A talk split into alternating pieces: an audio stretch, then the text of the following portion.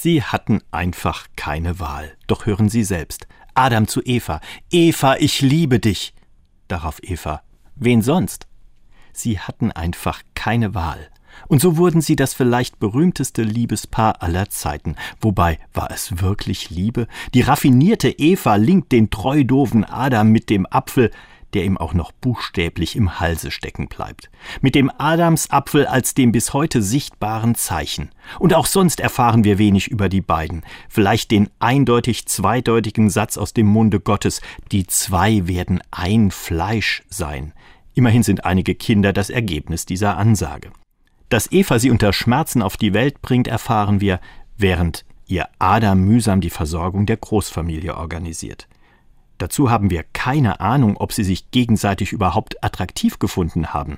Nach dem Genuss des Apfels merken sie zwar schnell, dass sie nackt sind, aber das scheint ihnen eher peinlich zu sein, als dass sie sich damit eine besondere Wirkung aufeinander versprechen.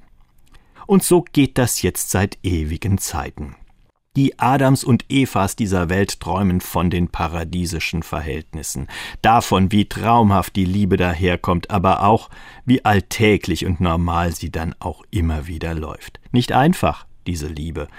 Aber was will man, was will Frau machen? Der Traum vom Liebesparadies hört irgendwie nicht auf.